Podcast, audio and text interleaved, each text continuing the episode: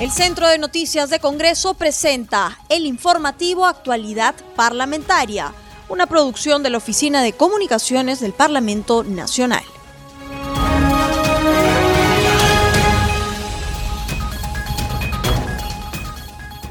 ¿Cómo están amigos? Bienvenidos al programa Actualidad Parlamentaria, una producción de CNC Radio del Congreso. Este programa se transmite en las regiones de Amazonas, Radio Reina de la Selva, en Apurímac, Radio Inca Tropical, en Cusco, Radio Vilcanota 570 AM, 91.9 FM, en Ica, Radio Horizonte 102.7, en La Libertad, Radio Fan 103.7. Los saluda Rómulo Vargas y los acompañaré en esta jornada informativa.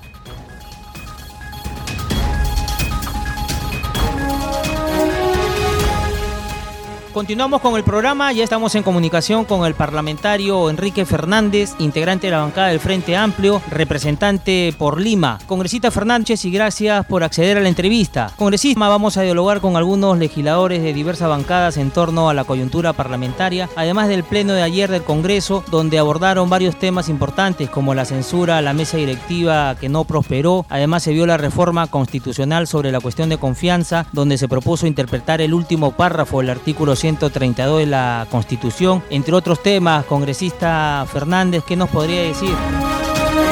El primer comentario, era una censura que no tenía pie ni cabeza y no había ninguna motivación. Y además de eso, ubicada en un contexto político bastante movidito, entonces iba a generar más crisis iba a generar más crisis. No porque seamos bomberos nadie, sino sencillamente no tenía ningún sustento. Y acá nosotros queremos justificar de pedir la vacancia de la presidenta porque no se extendió uno u otro proyecto que uno ha tenido, entonces todos tendríamos 50 razones para hacerlo. Las cosas tienen sus su plazos, su ritmo, sus sus términos y entonces hay que hay, hay que ver qué se hace. Pero eso no es ninguna ningún atenuante para pedir, para pedir, como se llama, una, una censura, ¿no? Ninguna justificación.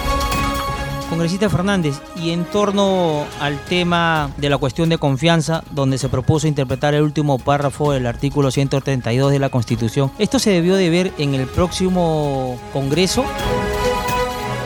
Eh, mire, primero, eso ya se vio en este Congreso. Se fue presentado como una como una reforma constitucional. Para hacer una reforma constitucional tenía que tener 87 votos. No los obtuvo tuvo 82, 83, si no me equivoco. Entonces, chao por eso. El mismo proyecto, pero presentado ya como un proyecto ley, ya no como modificación constitucional, lo, lo, lo, quisieron presentar. Y, y para mí era burlar incluso lo que ya se había votado anterior oportunidad. Entonces, cambiarle de nombre, ya no es reforma constitucional, sino un proyecto de ley común y corriente, ¿no? Una ley. Bueno, este, lo interviene en el sentido haciendo observar eso y, no es, y no es porque no sea bueno discutirlo, sino que tenemos que comenzar a respetar precisamente las normas y, las reglas del juego que en el Congreso no, no podemos violentarlas cada vez que a un grupo político le conviene que se vote una cosa u otra.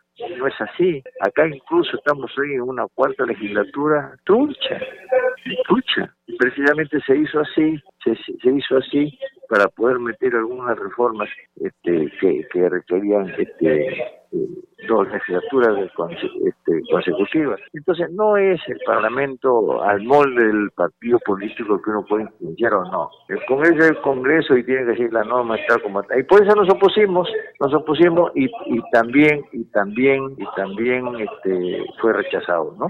A mí lo que me llamó la atención de que el presidente de la Comisión de, de dijo algo y, y que nadie nadie se molestó porque decía, ya, y a mí, y a mí sí me causó indignación, por ejemplo, de decir que ellos habían perdido la votación cuando lo plantearon como reforma constitucional por la manipulación de, de, los aparatos técnicos para que no se ganen por ahí. Esa es una acusación grave, es una acusación grave.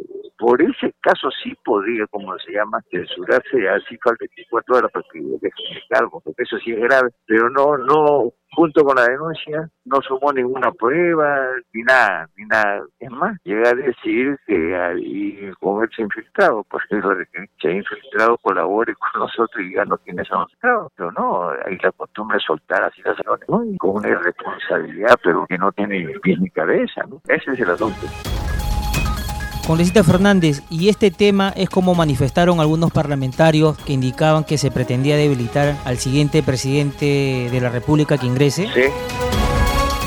Sí, sí, sí, sí. ¿Por qué razón? Porque cuando hay mayorías abusivas, ya puede ser porque uno alcanzó una gran mayoría o porque hay gobierno de cuatro o cinco partidos que se juntan, ¿cómo se defiende el Ejecutivo en relación a las cosas que quiere hacer? Tiene que pedir la cuestión de confianza. Y entonces, si, si no tienen nada en cartera para trabar la, la, la labor del, del, próximo presidente, entonces cuál es el apuro de hacer tanto chanchullo y tanto barullo para hacer una, una, una reforma que no ha sido aceptada, pero ahora quisieron meterla por ley. Sí, yo creo que sí. Miren, en política nunca hay casualidades, nunca hay casualidades. Entonces ahí es fundamentalmente limarle la, la posibilidad que haga uso de ese derecho que lo tiene todo el próximo presidente, que sin lugar a duda para mí Pedro Congresista Fernández, y cambiándole de tema, hay preocupación en la población por la llegada de la variante Delta que ya se encuentra en nuestro país, con tres casos en la región Arequipa y según las informaciones también hay un caso confirmado en el distrito de Comas y hay otra noticia que en la región Tumbes también ya se están dando algunos casos, pero todavía no se confirman. ¿Cómo debería actuar en ese sentido el gobierno?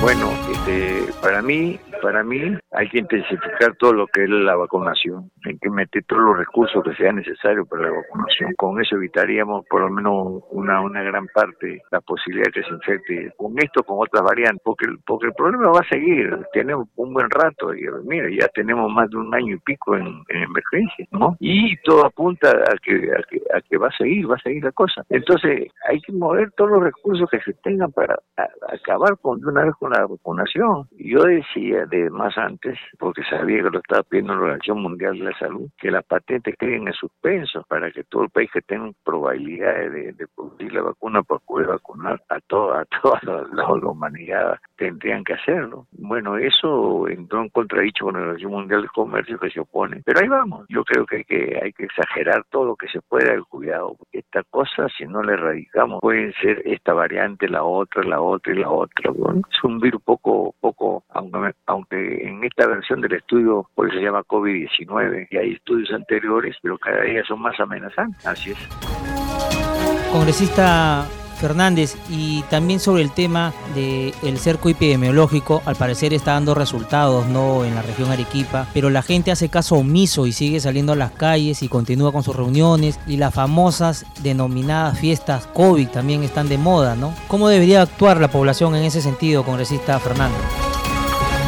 extremando cuidado, cuidado y, y, las medidas a tomar, y las medidas a tomar. Mire, desgraciadamente todo está, todo está con, este, desnudando lo que es. Es un país donde el 75% está su empleado trabaja hoy para comer mañana. Es muy difícil, es muy difícil. Pero, pero además de eso hay mucha irresponsabilidad, hay mucha irresponsabilidad. Bueno, eh, cuando, cuando vienen cosas así, hay que ponerle por medio queda, queda un costado la individualidad y se piensa más en el colectivo. Entonces todo el mundo tiene que vacunarse, de gusto, porque los derechos individuales no pueden superior los derechos colectivos. Por ejemplo, si en el Congreso hubieran 10 congresistas que no quieren vacunarse acá, o sea, que obligados que se vacunen todos, si no el, el, virus va a convivir con nosotros. Bueno, yo creo que yo creo que hay que tomar esa, esa medida. Pero sí, la informalidad hace muchos años. Congresista Fernández, y en el tema de la reactivación económica, ya estamos con un gobierno que está de salida. ¿Cómo debería actuar y trabajar de la mano pandemia y la economía, que es muy importante?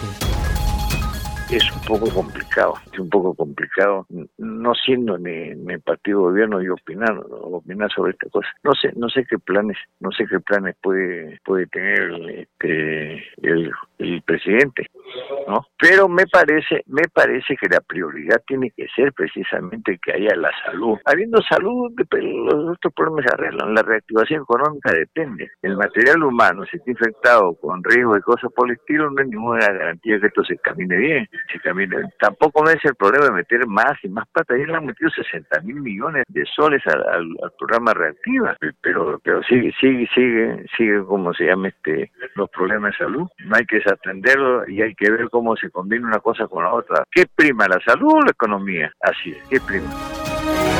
Perfecto, congresista Fernández, muchísimas gracias por atendernos en el programa. Disculpe las interrupciones, pero estoy, sí, sí, sí, no se preocupe. votando y marcando asistencia cada rato. Entonces, Muy amable por su tiempo, congresista Fernández. Gracias. Gracias.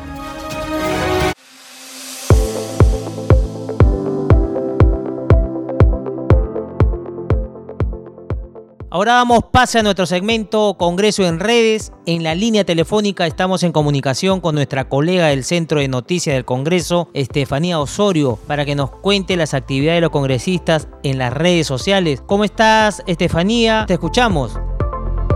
Rómulo, un gusto saludarte nuevamente y empezamos la secuencia de Congreso en Redes con un saludo especial, por supuesto, a todos los oyentes de Congreso Radio y las regiones de todo el país que nos sintonizan a esta hora. Vamos a iniciar conociendo algunas publicaciones de los congresistas en las redes sociales.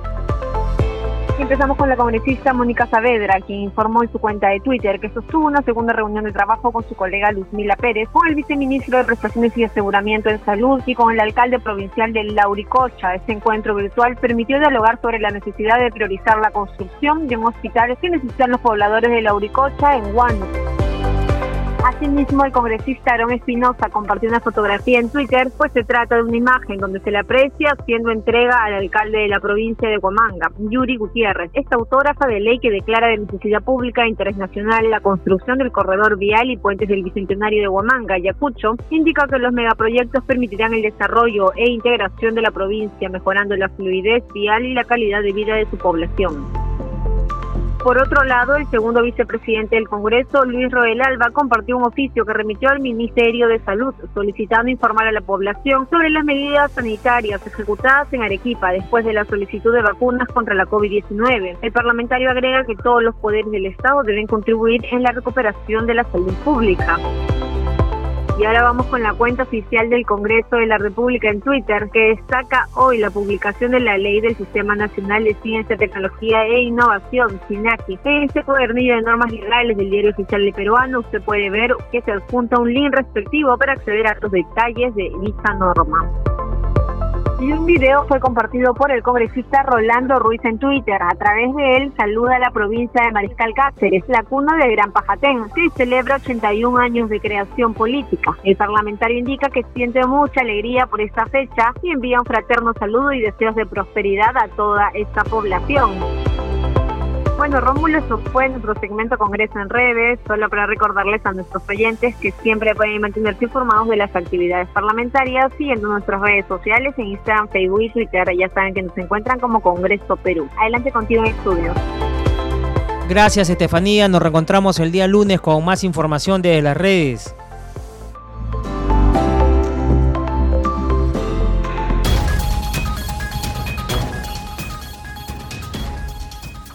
Continuamos con el programa. Se atiende el congresista Miguel Vivanco, vicepresidente de la Comisión de Defensa, integrante de la bancada de Fuerza Popular por la región La Libertad. Congresista Vivanco, ¿y qué nos podría decir sobre sus proyectos que se abordaron esta mañana en el Pleno? Uno de ellos era referido a los oficiales de reserva del Ejército, donde se plantea clarificar el tema del ingreso como oficiales de reserva por la edad. Y el otro era un proyecto referido a la Policía Nacional del Perú, donde se realizó la poda ¿no? que hizo el presidente presidente Sagasti en su momento.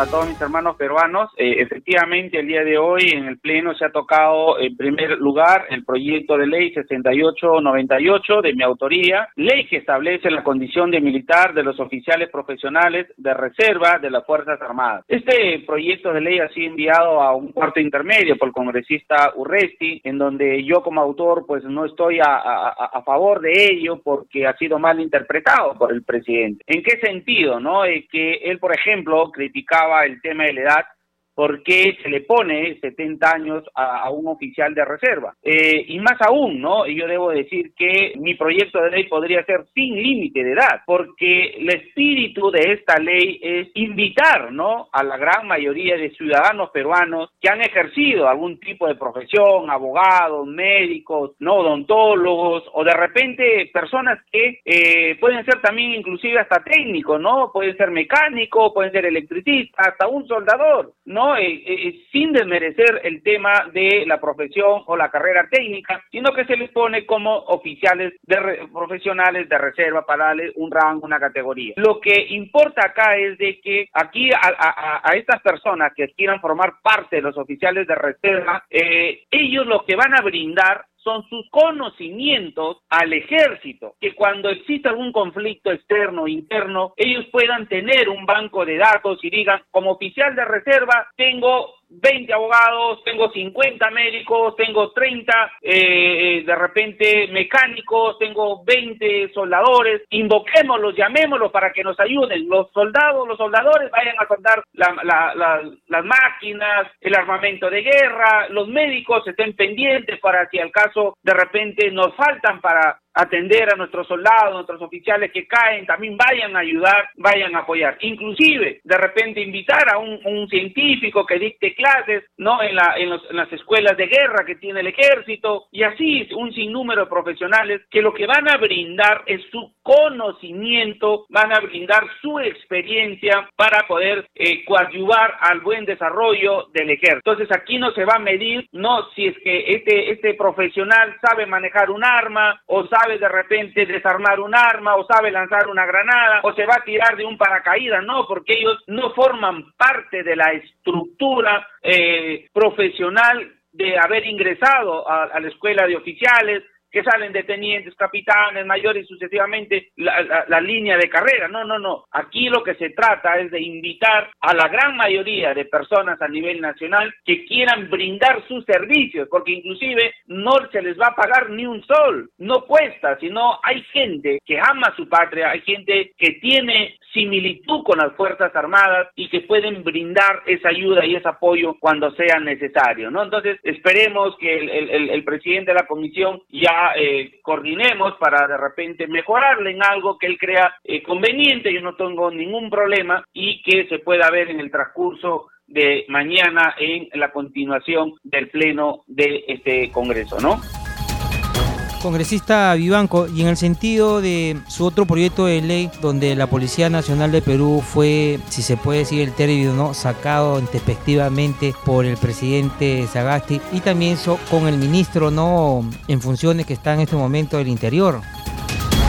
Sí, este proyecto de ley lo que va a determinar es lo siguiente, ¿no? Eh, cuando tuvimos ese problema nacional en el Ministerio eh, del Interior al sacar a cerca de 19 oficiales para poder saltar esa antigüedad y malinterpretar el decreto legislativo 1267 de la Policía Nacional, es donde yo presento el proyecto de ley justamente para cerrar ese vacío jurídico y que no se vuelva, ¿no? A vulnerar los derechos de los policías eh, de dentro del Ministerio del Interior. Razón por la cual eh, se ha llevado a este pleno, el presidente de la comisión lo ha sustentado, hemos apoyado y lo que se busca con esto es justamente respetar no la antigüedad, respetar la experiencia y sobre todo eh, poder eh, ver que el, el, decreto que ha sacado últimamente el presidente, en donde le pone ciertos requisitos para poder ascender, para poder ocupar cargos dentro de la policía, yo creo que es un despropósito, ¿no? Porque hay muchos oficiales que han ido avanzando en su línea de carrera, en donde no tenían esos requisitos para poder seguir avanzando. Pero al ponerle una barrera y decirle, oye, tú necesitas tal, tal, tal, tal requisito, simplemente lo que haces es truncarlos y van a tener que ellos adecuarse, pero el tiempo y los años que vienen teniendo de servicio no les va a alcanzar a muchos y creo que eso va a ser eh, lamentablemente un problema más para nuestros hermanos de la Policía Nacional. Razón por la cual yo creo y pienso de que esta norma va a poder coadyuvar para que estos oficiales de carrera puedan tener y llegar en su momento a ser los máximos este mando ¿no? de la Policía Nacional, porque yo creo que todo oficial que ingresa a una escuela, que sale con el con, con el grado de, subteniente, ¿no? E, y quiere en su momento, en su futuro, hacer una línea de carrera y comandar su institución. Yo creo que esa es la, la, mejor dicha que puede tener un oficial de carrera. Entonces no debemos cortarle eso, sino al contrario, darle las herramientas para que ellos puedan avanzar, ¿no? Y de esta forma sean profesionales de éxito, ¿no? Congresista Vivanco, ¿y cuál es la situación de estos oficiales que fueron dados de baja? ¿Volverían nuevamente a estar en institución? No, esta ley no, no este, lo reivindica a ellos en el derecho que tiene. Esta ley lo que hace es simplemente clarificar para que en el futuro no se vuelva a repetir lo que ha pasado con ellos. Pero ya ellos tienen todo el derecho de irse al Poder Judicial y accionar no eh, conforme corresponda a ley para que ellos puedan volver a ser restituidos. Ya eso, esos trámites tienen que hacerlo en el Poder Judicial. Lo que hace esta ley es simplemente clarificar para que en el futuro no se quebrante nuevamente los derechos de la línea de carrera de los oficiales, ¿no? Congresista Vivanco, y en el sentido de hay preocupación en la población por la llegada de la variante Delta que ya se encuentra en nuestro país, con tres casos en la región Arequipa y según las informaciones ya hay un caso en el distrito de Comas, en la capital. Al parecer este cerco epidemiológico está dando resultados, pero la gente hace caso omiso y sigue saliendo a las calles y continúa con sus reuniones. ¿Qué podemos hacer ante estos hechos, congresista Vivanco? Claro, mira, en la región La Libertad y a nivel nacional es una preocupación, pero se tiene que tomar una decisión política desde el presidente y el, ministro de Salud en el sentido de que la prevención es lo más importante. ¿En qué sentido? Venimos ya casi año y medio con este problema de la salud, pero sin embargo aún no se ha completado lo que realmente los ciudadanos necesitamos. Sabemos que esta variantes. Sabemos que el problema del COVID ataca directamente al sistema inmunológico y sobre todo a los pulmones. ¿Cómo se está reaccionando para poder salvar las vidas? Si ya sabemos que este COVID se va a los pulmones, ¿qué es lo que le está salvando la vida? Son los respiradores, ¿no? ¿Qué es lo que reemplaza en su momento al pulmón hasta que se recupere? El problema es que el gobierno, el Estado, a través del presidente, el ministerio, no nos estamos preparando en esto. O sea, no se está viendo que se estén comprando 50, 100 o 200 eh, respiradores y estamos repartiendo en todos los hospitales para poder ya prevenir que si esta tercera ola es más amplia, vamos a tener que prevenir bajo dos funciones. El oxígeno en primer momento, que es a través de los balones, ¿no?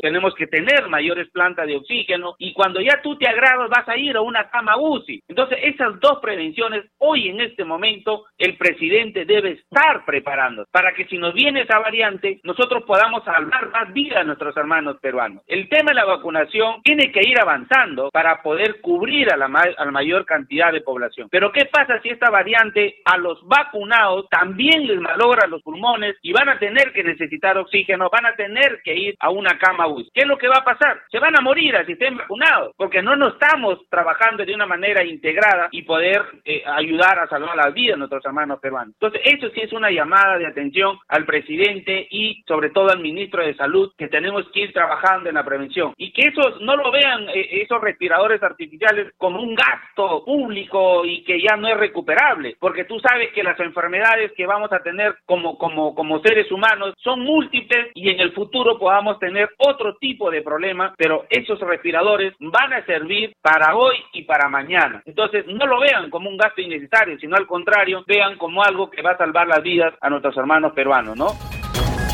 Congresista Vivanco, muchísimas gracias por haber estado con nosotros en el programa. Gracias también por haber hecho un alto en la labor que viene desarrollando en estos momentos ya que está en el Pleno. No, muchísimas gracias y un fuerte abrazo a cada uno de mis hermanos peruanos y a seguir cuidándote y a usted también, amigo periodista. Gracias.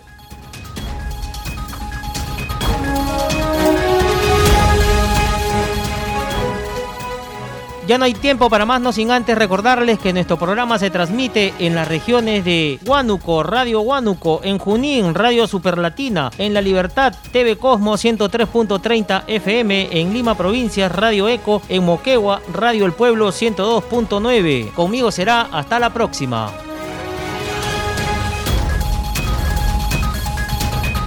El Centro de Noticias de Congreso presentó el informativo Actualidad Parlamentaria, una producción de la Oficina de Comunicaciones del Parlamento Nacional. Los invitamos a visitar nuestras redes sociales y sitio web www.congreso.gov.pe.